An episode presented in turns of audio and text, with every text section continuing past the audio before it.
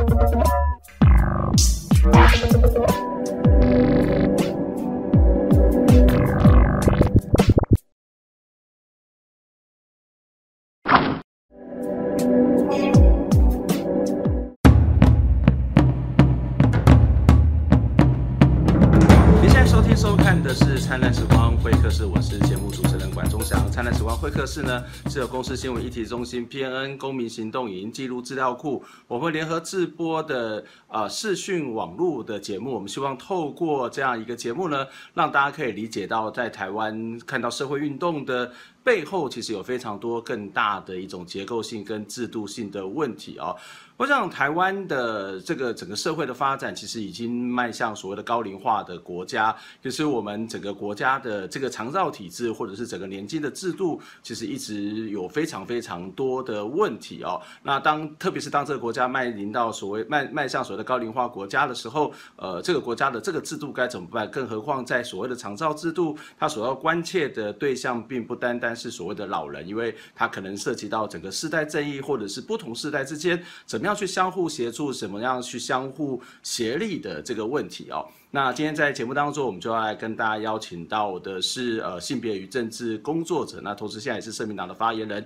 吕欣洁来跟我们谈这个话题。欣洁你好，Hello，各位观众朋友，大家好，我是欣洁。非常谢谢欣洁在这个忙碌当中来接受我们的访问了。那我想，呃，我们在媒体上面也看到你对于所谓的长照的问题，其实有很多的这种关切。其实本身也是呃学社工出身，呃，但是我们知道你对于所谓的长照的关切，除了在于你本来的专业上面，以至于其实是跟你自己本身的这种所谓的个人经历生活的这个经验是有一些关系的。可以跟我们分享这一段过程吗？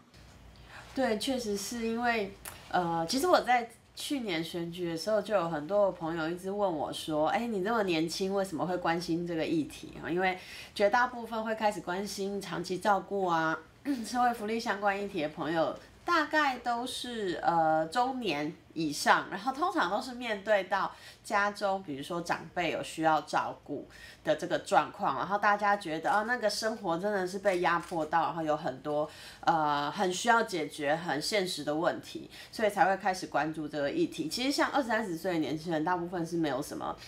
嗯。动机来呃关心这个部分，但是其实因为我自己呃也是身心障碍者的家属，我妹妹是呃她出生就有非常严重的先天性心脏病，然后她被呃一出生一岁还没到一岁，就是医生就判定说她其实活不过一岁，但是我妈妈还有我们全家人照顾她，她就活了二十岁又六个月，所以那个。那个照顾的经验，还有这个呃，在人生的生活，我的成长当中，其实照顾这件事，包含是甚至呃讨论到人的生死，然后生命的议题，其实是我从小到大一直不断的去嗯、跟着我一起成长，应该这样说，对，所以那也让我呃从小到大就看到。呃，整个社会结构去影响，怎么影响个人跟家庭，它有非常非常巨大的影响，所以也才会来关心长期照顾的这个议题，嗯。嗯，所以其实从希姐的这个经验来看，我们会知道所谓的长照、长期照顾，它不见得是一个所谓的中年人、老年人的这样的一种所谓的照顾的问题，其实是整个人一个人的这个生命的过程当中，其实都必须要面临到类似的这一种情况，或是可能会有这样一个需要哦。我想要请教你，就是在你自己的这样的一个照顾妹妹的过程当中，你觉得在台湾这些所谓的相关的照顾的体制，特别是在一些可能对于身心障碍的，或者是在一些他们在生活起居不方便的，不管是老人也好，或者是年轻人也好，我们这个体制在你自己的经验当中，以一个这个家人的角度来看，你觉得他有什么不足的地方吗？呃，其实像我在很多公开场合都有曾经提到过说，对像我们这样子身心障碍，尤其是先天性的比较像罕见疾病的家庭来说，其实过去政府说真的，他比较。呃，完整的政策确实是一直都比较少的，真几乎是没有。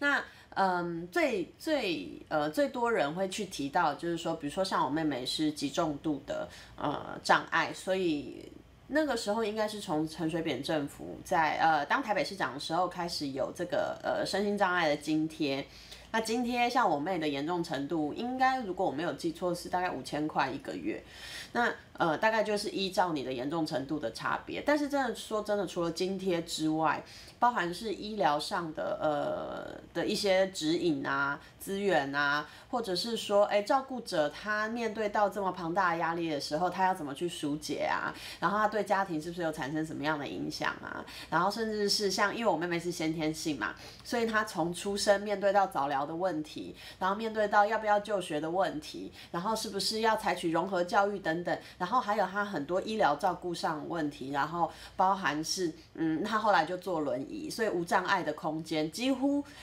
呃，说真的都是，嗯，都是我们家，大部分是我们家自己处理。那我在成长那二十年，我其实常常就在想说，那只说我们家算是呃有比较有资源跟有能力。的家庭，那我爸爸妈妈是呃大都是大学毕业，在那个年代，他们可以呃用自己的能力去寻找一些知识性的呃相关的资料，或者是说哈我们可以呃很努力的赚钱，然后去呃支付像我们这样家庭的呃一个存在。那像我们家就是我妈妈是全职的照顾，那我爸爸就是要努力赚钱，那就变成说，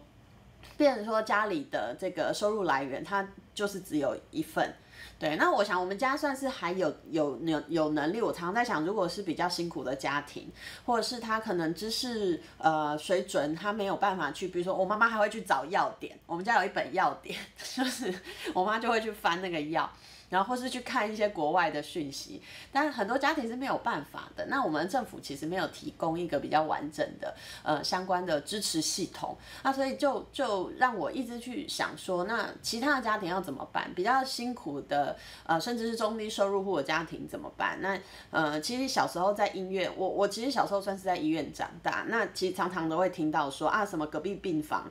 呃，小朋友去开刀了，然后开刀开到一半，那个妈妈真的承受不了压力，还有就就从医院楼上跳下去，就那个他那所有的呃这种照顾的辛苦的家庭，大部分其实都是那种很挣扎你。你要自己想办法处理，自己想办法面对。那呃，当然还是有一些民间的资源，比如说有一些 NGO，比如说我们家也有加入心脏病童的基金会。那呃，我台湾也有很多非常 active 的，比如说像罕见疾病啊等等的智呃智障者家长总会啊，像这种。但是政府的角色在哪里？那呃，除了中老年人之外，其实还是有身心障碍者啊，和先天性的啊，或者是说，其实有很多年轻人，他因为嗯、各种的原因的因素，比如说像八仙尘爆之后，这么多年轻人他成为呃他必须要在烧烫伤之后做复健，那他们其实，在现在的体制下，说真的是没有办法使用我们的长期照顾系统的，因为像过去的长照。呃，二点零，它大概只 cover 了呃六十五岁以上的老人家，然后原住民族群是五十岁以上，身心障碍是五十五岁以上，那就变成说像二三十岁的，甚至先天性心脏病，呃或者先天性疾病、身心障碍的这些朋友，他其实是嗯、呃，比如说像喘息服务也不能用啊，很难申请啊。那其实最近就一直在讨论这个这个部分，就是到底我们是不是还要持续用这个年龄来做这个区分，还是？比如说失能程度来做区分，这其实嗯一直以来都有很多的讨论，嗯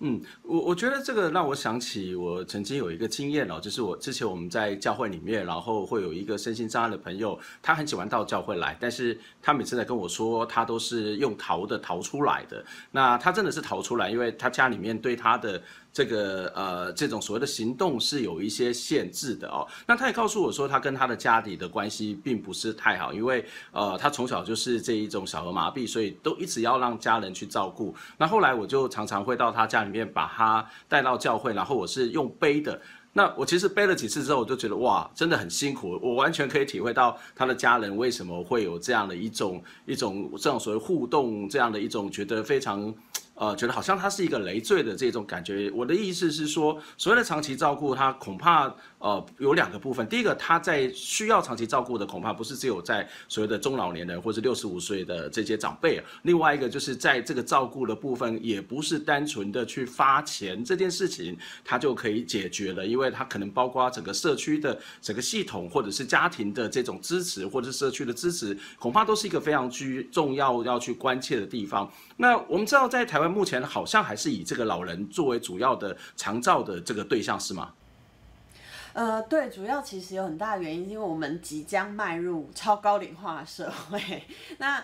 呃。日本大概在二零二零年会达到三成是百分呃是六十五岁以上的老人家，然后台湾大概也是非常快，大概是两成到两成五左右，所以我觉得这个会让。比如说政府单位啊，然后呃，让社会大众会感到一个极大的焦虑，就是呃，突然之间我们的比例变成这样，所以大家开始把很多的关注会放 focus 在呃中老，尤其是老人家的这个照顾上面。但是说真的，长期照顾它是一个整体，它必须要有整体性的思考，那它才。不会，就是只有 focus 在老人家，那你就更排除了一些那个更边缘或者是更少数的族群，比如身心障碍者可能只占一趴到两趴，那你就觉得这一趴两趴你没有把它纳进来，那他就永远都被排除在外面。那但是大家的这个焦虑其实是是是可以理解，是因为嗯大家都会变老，所以这个对所有人来说那个焦虑特别明显，因为我们都可以想象我们我们都会变老。对，但是你不一定会，比如说遇到意外啊，你也不一定会生出身心障碍的小孩啊。像这种焦虑，大家就会比较呃，不会这么这么急迫的去感受到。但是我觉得这个是一般民众，但是政府呃去规划政策的时候，还是应该比较全盘的去思考，对，不要把任何一个微小的族群呃就排除在外，嗯。不过，我们即使现在的焦点或者是主要的对象是在老人，但是我们可以看到，在目前的这种有关老人的照顾上面，其实有很大的一个部分是在发放老人年金。那前一阵子，这个台北市长柯文哲也说，哎，我不要发这个老人年金，或是这个老人年金的部分要检讨，而应该去重新的思考整个，例如说社区的医疗照顾的场所啊，或者是老人的休闲活动的场所，或是其他的这种所谓的相关的做法，这是不是一个比较好的一种方向？就是不是只有纯粹的给钱，而是在整个生活系统上面，他都必须要很好的照顾。确实是因为像我们家自己的经验是，你给我们钱，嗯，说说真的，钱你会有一瞬间的小确幸的感觉，就是那每个月那户头进来之后，你就会觉得啊，就真的好像有在照顾你。但实际上这些钱可以拿来做什么呢？如果我们没有服务可以购买，比如说呃照顾者他呃照顾七天二十四小时都很累，他想去休息一下，想要请一个照顾员来照顾家里的被照顾者，那他可能出去喝个咖啡、看个电影，甚至洗个头，那都可以转换一下心情嘛。但是他请不到，现在在台湾的状况就是请不到，你要传型服务你就是申请不到，因为那个照顾员的人数太少了。然后或者是说呃如果呃家里的小孩都要上班，然后长辈。他们想要让他去念一些有点像日托或是日照中心的学校，那你的社区到底有没有这样的地方可以让你送去？还是只有那种呃让你躺在床上，然后比较是严重的需要需要护理的这种的机构？有没有那种老人班啊？或者是他是呃受过专业训练，知道怎么去维持老人的这个呃身心的稳定的状况的这种单位？其实台北市当然比较。丰富这些资源，但说真的，其他的县市，你如果在社区要有这种地方，真的非常困难。所以你发钱给他，有时候就会变成怎么样，就会拿去请外劳，这样子他就会去请呃外籍看护，那或是移工的朋友，那整个台湾的这种服务系统就建构不起来。那科批之前的这个政策确实是，嗯，因为一直以来都有在跟市府呃交流这个意见，那他们的这个政策确实在基层遇到。非常非常大的压力，因为那个钱人收到了，你说你每年都有，他拿了十年了，你第十一年不给他，他 就觉得你怎么可以把这些拿走？那之前的这个排付条款，其实整个呃让市府的预算省了七亿左右，这个七亿其实可以在。每个不同的行政区，甚至在单位小一点的社区，还可以再建构这样的日照中心，比如说有呃老人共食共餐啊，还有一些课程啊，然后甚至教他们怎么保健身体。那这个其实服务。才能够真的建构起来，那个真的，我们社会福利的那个呃呃概念，就是你那种残补式的，就是你发钱或者是这种津贴式的，它其实是一种消费型的福利，它就发完就没有了，它不会留下任何呃实质的东西下来。所以以长期来看，确实是要建立这种服务是呃比较好的，只是政策真的会遇到蛮大的压力，像呃科市柯市长的这个政策，其实。我之前在选举的时候，就会有选民非常生气，那我就会解释，我就会说啊啊，这个钱吼，那是可以诶盖呃日照中心啊，和和你会当去上课吼，安尼你甲朋友做会安尼干较好，他就说会使啊，但是但是他就会觉得，呃，那你没有告诉我啊，所以这个政策怎么跟民众沟通，呃，也是非常重要的，嗯。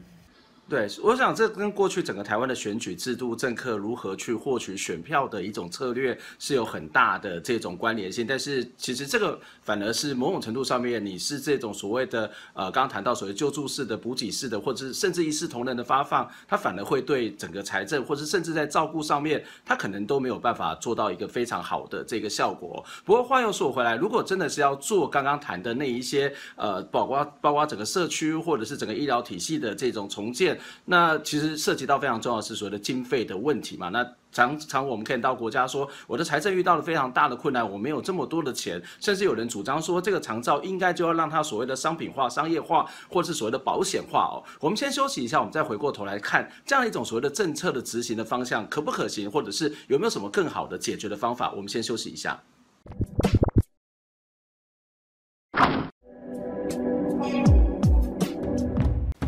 迎收看这个礼拜的大元仔报新闻。被控涉入建商黄春树绑架勒赎杀人案，传讼二十一年的徐自强，昨天终于透过最高法院维持更九审的判决无罪确定。徐自强的义务辩护律师指出，徐自强案的频繁转捩点在于大法官释字五八二号。这号解释不但改变了徐自强的命运，也改变过去台湾刑事诉讼往往靠共同被告互咬的风貌。从此以后，共同被告的证词必须在法庭上接受交互诘问，并且拒绝才有证据能力，走向严格证明法则。就转型正义而言，也是一个重要的转捩点。徐自强在记者会中表示，他曾经一度对司法死心，但是家人和律师一直没有放弃。他也提到，过几天是妈妈的生日，而这项好消息成为徐自强母亲最好的生日礼物。为了抗议蔡英文政府推动修法删减劳工的七天国定假日，高教工会青年行动委员会、台大新闻社等团体十二号下午在民进党党部前集结抗议，演出爆肝行动剧，更一度试图冲进党部。而对于这场抗议行动，民进党派出代表不断重复表示会落实周休二日。学生团体批评这样的说法是跳针，并没有回答为何要砍七天假的问题。宫斗青年产业后备军代表郑仲浩表示，十月二十五号台湾光复节正是被砍的七天假之一。他们预计将在前两天，也就是十月二十三号，在立法院进行更大规模的集结行动，进行抗争。不满华航未履行六月二十四号罢工后所签下的协议，桃园市空服员职业工会十月十四号前往华航台北分公司砸蛋抗议。要求公司履行团体协约，并控诉华航违背当初所签的竞搭便车条款。空服员职业工会秘书长林家伟指出，他们乐见所有员工一起调升外站津贴，但是约定中提到，当公司也对非会员进行调升，就应执行违约条款。当空服员工会会员的外站津贴再调升两块美金。空服员职业工会顾问律师刘冠廷认为，一旦不执行进大便车条款，就是在告诉华航员工，只要配合公司，不需付出风险也可获利。他认为，华航着眼的不只是两块美金，而是想要瓦解空服员工会的团结。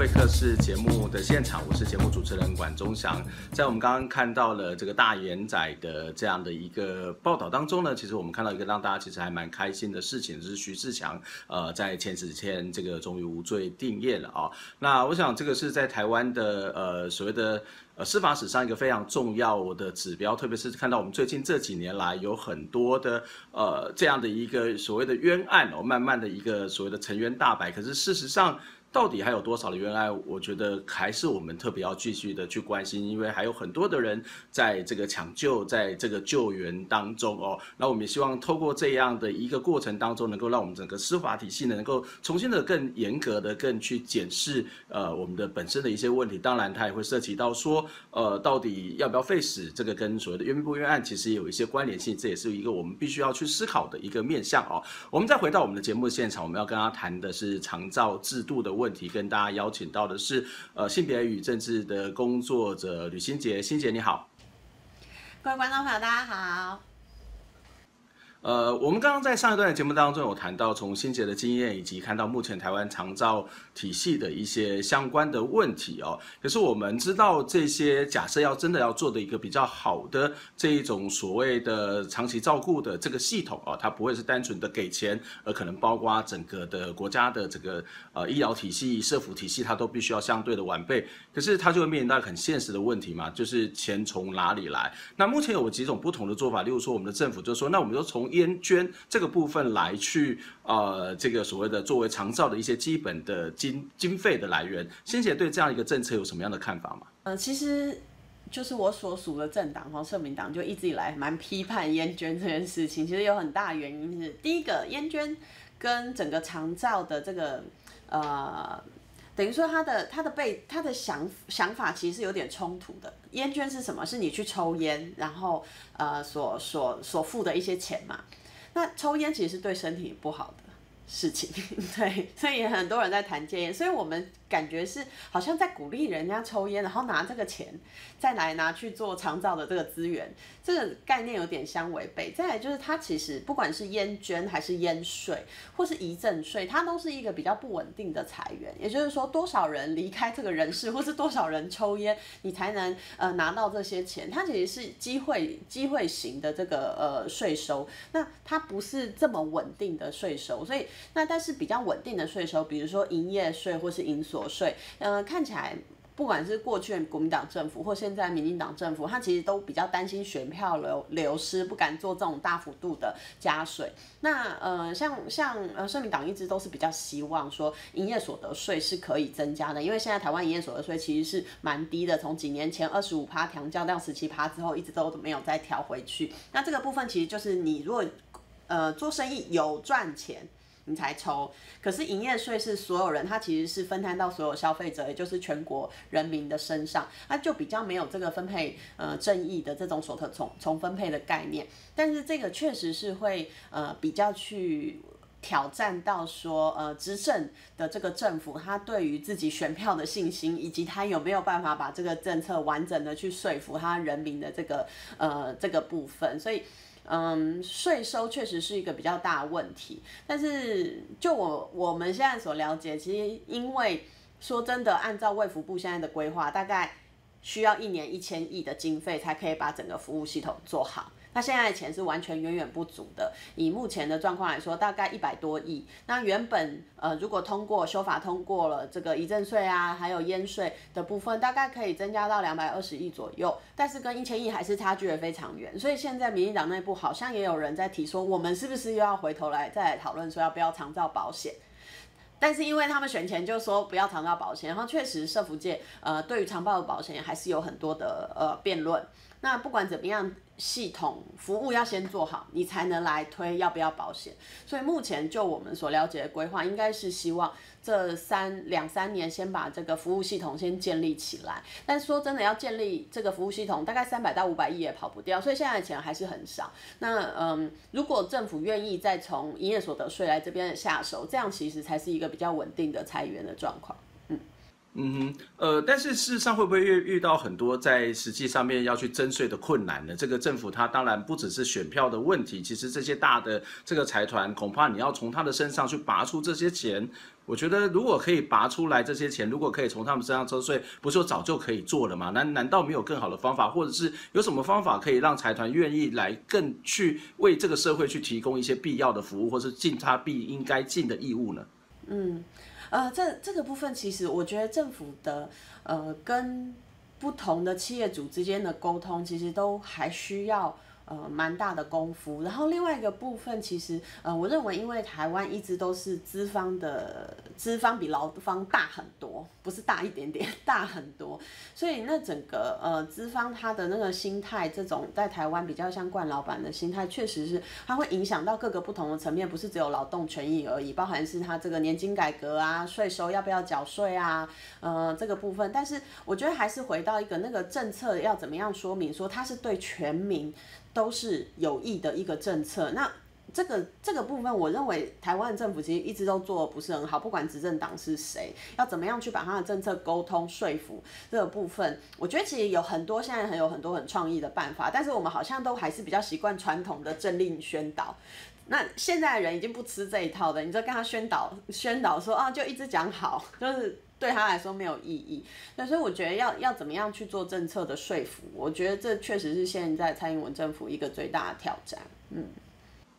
嗯，不过也有另外一派的说法，例如说，我们也许可以把这个所谓的长照制度去所谓的商业化，或者是所谓的私有化，就是例如说，它结合现在我们知道现在很多人都有买保险嘛，那这个保险本身其实某种程度上面它也是一种长期照顾的一种概念。那如果我们可以让这个保险的业者进入到这个长照的系统，或者是说让它具有或者跟一些大型的这个医疗的院所有某种这个长照的合作，这会不会是一种解决的方法呢？呃，这个其实也有蛮多的讨论哈，尤其寿险业者现在其实已经摩拳擦掌，想要进入这个产业。那我我这边的看法其实是会觉得说，嗯，它应该要分层次。就是最基础的，所有人都其实跟年纪的概念是很像。最基础的，所有人都可以使用的，这个是一种，这个是要先建构起来。但是台湾现在连这个都还没有。然后再来，你如果还要更好的、更多的，或者是呃更多元选择的，那你可以根据每个人不同的呃资源或是财力，你可以去做选选配，就是这种是选选择不同的这个配置。嗯，不过如果第一层还没有建立起来，你就马上让寿险业者或者是财团进入的话，那等于说这一层它马上会被市场取代。那它被市场取代的状况下，那就会排除那些更，比如说中下阶层，或者是中低收入户，或者是呃一些更辛苦的、比较没有这么多资源的呃人民。所以我觉得政府现在当务之急，确实是这第一层最基本的要先做出来，它才可以再去思考说它到底要不要市场化。我觉得市场。呃，是好的，但是我们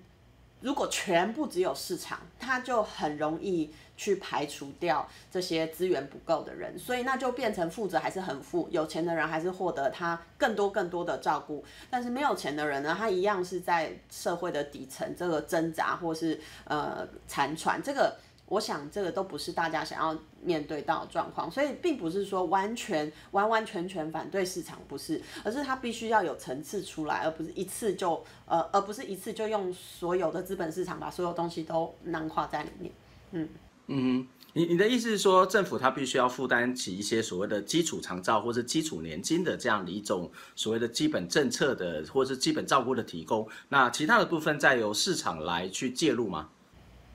呃，我觉得这个可能会是现在台湾目前比较能够接受的状况。但是你如果问我，我当然很希望，比如说像北欧国家那种政府有很大大大规模的照顾。但是以台湾的现实状况来说，确实是有点困难。所以我我我现在认为它是基础照顾还是要出来，而且那个系统必须要建构出来，要稳定。然后，而且这样子其实，嗯，还有另外一个。可以切入的点哈，其实是因为我这几年也跟一些中小型的长照机构，呃，有谈过蛮多的，很多人都会很担心。你大家可以想象，比如说就像杂货店，台湾的杂货店其实是四处都有，然后它服务社区的民众，服务，然后它同时有的时候也有敦亲睦邻的效果。但是当它全部都变成财团的便利商店的时候，它其实会压缩到这个原本杂货店的。呃生活空生存空间。那长照的议题也是这样，那甚至是现在连这种杂货店长照的杂货店都很少了。那你如果马上就让财团进入，全部变成一个规格化或者是大幅度的市场呃这个占领的状况，那就是社区型的这种小小的或者是资本比较小的，它其实很快的它就会消失在这个市场当中。嗯，呃，我觉得这如果从这样的一个角度来看的话，就是既然长照非常大的一个比例，它可能必须在一个社区生活，它必须要去特别的琢磨。哦可是我们现在其实也有一些所谓的社区组织，不管它是庙宇也好，或者所谓的社区型的这种所谓的医院也好，它有可能去负担起这种所谓的长照的这样的一种功能嘛？就是如果政府在某种角度上面去做一种补助，做一种补贴，它是有可能去发挥这个角色的嘛？也就是说，用现在的这个既有的系统，而不不是刚谈到的所谓的，就是现在把现在的杂货店大家做得更好，而不是让大型的便利店进入到这样的一个社区里面的。嗯，确实是，它是一个目前呃有一些县市政府它已经在规划，而且也实在实做的部分。那呃除了庙宇之外，因为 庙宇它还有一个宗教的意义在，所以可能有一些不同宗教背景的朋友，他不一定可以进入。所以现在比较常利用的其实是邻里长的系统。那个邻里长的系统，比如说里长他有一些会办共食共餐啊，然后他也会去关心独居老人啊。这其实是现在在台湾的呃就是比较小单位的社区里面是操作的比较好的。但林林林长有另外一个问题，其实是，嗯、呃，他有的时候还是会有一些政治的介入，而变得不是这么的稳定。就他有些有些有党派的差异啊，或者是我们没有办法确认每个里长他都有办法去做到呃所谓的服务社区，因为其实还是有一些比较传统的里长，他可能选上之后就再也没出现，这也是有时候还蛮常听到的。对，那所以他就会有一点参差不齐的状况。但是邻里长系统，呃，在这个呃社区的呃长照照顾里面。它是一个目前政府很希望可以推动，但是它还是有一些呃知识教育上、专业度上的差异，所以它还是要再继续的教育他们。嗯嗯嗯，我想最后一个问题想要请教，就是在这个长照的议题上面，社福圈跟。呃，所谓的移工圈，这其实常常会有一些争议的存在哦，包括呃，到底这个休假的问题，以及这样的一个长照的系统会不会去排挤掉这些外籍劳工在台湾去承担这个照顾的工作，或是由外籍劳工或是移工来承担台湾这些照顾工作，是一个好的做法吗？或是有其他的做法呢？嗯，其实说真的，让外籍移工来承担台湾的整个长照系统的照顾责任。它是一个对政府来说最简单的事情，但是它还是带着一个概念，就是照顾这件事情都是家庭的事情，所以你们家就去请一个人帮忙你们，那呃政府就某个程度上他就什么事都不用做，它其实是最简单的事情，但看起来好像真的有帮助到，但它有一个比较高的危险是，呃我们没有办法确定所有的呃就是等于说移工输出国，他都持续的不断的他会愿意输出他们的劳工。这是一点，然后包括是印尼二零一七年，呃，我们所得到的消息是它就不输出的，旧的 OK，可新的它就不输出，因为他们国内需要劳动力。那每个国家都一直在呃发展当中，他们国家的状况我们没有办法控制。然后再来就是台湾的现在劳动条件不佳，那其实很多移工是没有很想来台湾，他想要去香港，人家香港有有有呃国定休假，他们礼拜天移工一定很休假。然后或是日本现在它其实也大幅开放呃外劳进入，因为他们的高龄化社会非常严重的问题。那所以那台湾到底在这个国际市场里面有没有竞争力啊？他到移工想不想来台湾？其实现在已经是我们慢慢推到后面去了。那就呃那等于说移工的来源它就不是也不是这么稳定。呃，所以这这光是这两点，它其实就面对到一个比较大的挑战。然后，如果有一天我们的外籍的，呃，比如说国际任何国际因素，外籍移工没有办法继续来台湾，那就是这么多现在二十几二十几趴的这个呃需要需要呃外籍工照顾的人，那要怎么办？就 就不知道怎么办。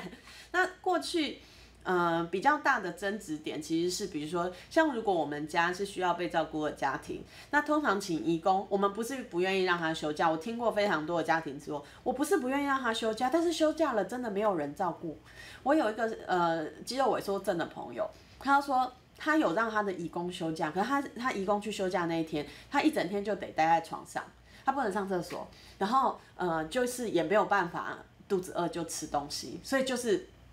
那个也会造成你你等于这是弱弱相残的一个状况。你你要你要让义工休假，那你势必是不是喘息服务要进来？那过去你请义工跟请申请政府的长照服务是相抵触的。你如果请义工，你就不能申请长照服务。那因为政府就代表说他觉得这两个东西不能合并使用，因为呃你请义工你就不需要政府的服务啊，你他他通通他做就好啦。但如果他要休假，那喘息服务就势必要进来啊。现在这个呃这个部分的政策是有在调整了，可是呃我们的服务的资源还不够多，所以也不是所有人想要请都请得到。对，所以嗯，像这一些去怎么配套，然后让我们整体的呃让移工的环境也比较好，这也是另外一个呃可以讨论很久的的的议题，这样子，嗯嗯哼。我想长沙的问题，它绝对不是一种个人化，或是家庭化，或是回归到每一个人的自己的身上的负担，因为这是一个整体社会的问题，也是一个国家必要的责任哦。那怎么样重新去调整？这现在正好在是一个讨论一个非常重要的一个机会，一个非常重要的时机哦。我们也希望我们的政府或是我们这些企业家能够更愿意去在这个税制上面，我们建立一个更合理的，然后能够去协助或是让整个社会在这个照顾上面。可以有更好的可能跟机会哦。今天非常谢谢欣姐来接受我们访问，我们下礼拜空中再会，谢谢，谢谢，拜拜。